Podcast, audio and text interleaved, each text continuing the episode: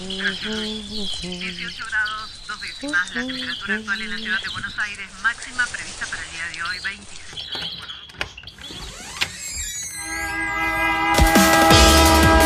No tenemos agua, se nos corta la luz, no vivimos la dignamente. ciudad ninguna respuesta. Hubo una convocatoria. de trabajadores desocupados. Estamos en el Ministerio de Desarrollo Social de la que Ciudad de iban a Buenos Aires. unas, unas torres que denominan alto. ustedes vivan en una mejor ciudad, que los vecinos de Buenos Aires vivan en una mejor ciudad. Ninguna respuesta. Esto pasa en Buenos Aires. Alquileres, aumento indiscriminado de precios, desalojos y una ley que no se aplica. Calcula que más del 40% de la población de la ciudad de Buenos Aires alquila. El 31 de marzo de este año finalizó el decreto que suspendía los desalojos y prorrogaba los contratos de alquiler. Según el Centro de Estudios Legales y Sociales, CELS, Solo entre febrero y marzo se acumularon 366 demandas de desalojo en la ciudad de Buenos Aires, en su mayoría por falta de pago. ¿Qué sucede ahora que no rige más el decreto 320? sin decreto que extiende automáticamente los contratos de alquiler. Si ese contrato finaliza, el propietario tiene la potestad de fijarle cualquier precio, por lo tanto aumentos del 100%, que tiene la potestad inclusive de no renovarle el contrato. Soy Gervasio Muñoz, presidente de la Federación de Inquilinos Nacional e integrante de Inquilinos Agrupados. Y que en Argentina, sin decreto que extienda los contratos, que congele el precio de los alquileres y que suspenda los desalojos, sin cumplimiento de la ley de alquileres y sin regulación del precio de los alquileres, las consecuencias son las que estamos viendo ahora, que la situación habitacional es cada vez más grave. Sin la vigencia del decreto 320, las familias inquilinas deben hacer frente al pago de su alquiler actualizado y de las deudas que contrajeron. Para muchos esto es imposible de afrontar en el actual contexto de crisis económica y de restricciones para la circulación. Según una encuesta que realizó el CELS y la Universidad Nacional de San Martín, durante septiembre del año pasado, el 65% de los inquilines del AMBA había perdido ingresos y el 80% había contraído deudas para costear los gastos cotidianos. Otro dato alarmante es que el 54% de los ingresos se destinan al pago del alquiler. Según el informe del Observatorio de Vivienda de la Ciudad de Buenos Aires del año 2018, en los últimos 14 años la proporción de hogares inquilinos creció 11 puntos porcentuales, mientras que los hogares propietarios disminuyeron en casi iguales proporciones. ¿Cuál es la respuesta del Gobierno Nacional y de la Ciudad de Buenos Aires ante esta situación? Lo que tenga que ver con alquileres, eh, la única propuesta que tienen es suspender los desalojos o no suspenderlos. Cuando nosotros lo que planteamos es que acá en realidad lo que hay que hacer es regular al mercado inmobiliario, controlarlo, con- controlar el cumplimiento de la ley de alquileres y discutir una regulación del precio de los alquileres en Argentina. Yo lo que creo es que en realidad no entra en la lógica del ministerio eh, la regulación de- del mercado sino que están de acuerdo con la privatización absoluta de la vivienda en Argentina y que solo puede ingresar al acceso a la vivienda quien pueda pagarlo. De alquiler buscaba un piso y encontré yo dos o tres en el barrio donde vivo que me ha visto a mí nacer. Y el primero que fui a ver cuando entré yo casi muero. Le faltaba una pared medio techo y medio suelo. Y pensé será barato.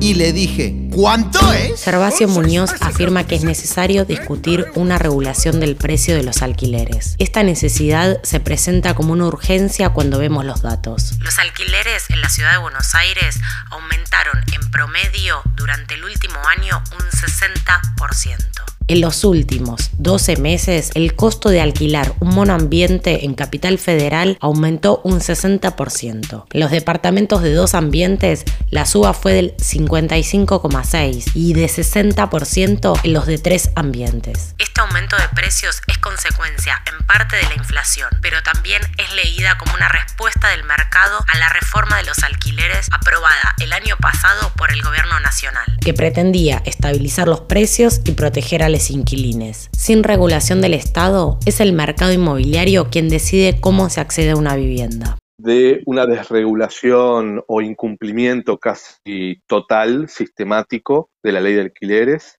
en donde el mercado apuesta a subir precios, firmar contratos con plazos muy cortos para zafar de la regulación que plantea la ley de alquileres y para apostar a que se derogue la ley de alquileres y no tengan contratos vigentes por tres años. Y además, una situación en donde cada vez elitizan más las condiciones para poder ingresar a un alquiler. O sea, ya es muy difícil que solo con una garantía propietaria puedas alquilar, también necesitas recibo de sueldo en blanco que triplique el valor del alquiler, no ser madre soltera, etcétera, etcétera, etcétera. O sea, lo que hay es un claro avance del mercado inmobiliario para plantearle la guerra a la ley de alquileres que está vigente desde, desde el año pasado.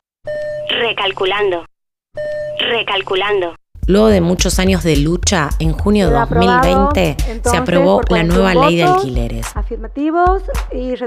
Esta ley representa algunos avances en favor de quienes alquilan. Por ejemplo, el plazo mínimo de contrato pasa de dos a tres años. Las expensas solo se pagan por gastos normales y habituales. El aumento de los alquileres debe ser anual y a partir de un índice que contempla la inflación y los salarios. Esta ley plantea otra forma de acceder a la vivienda de alquiler.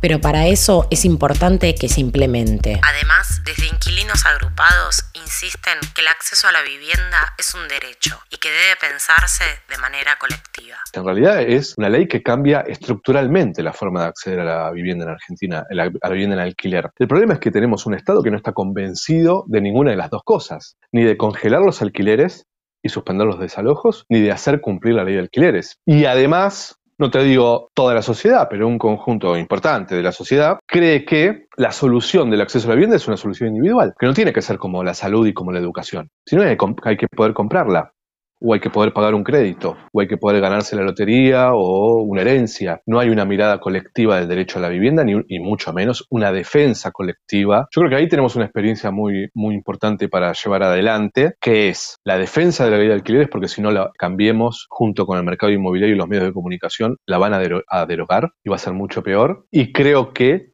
además tenemos que avanzar en la discusión de la regulación del precio de los alquileres.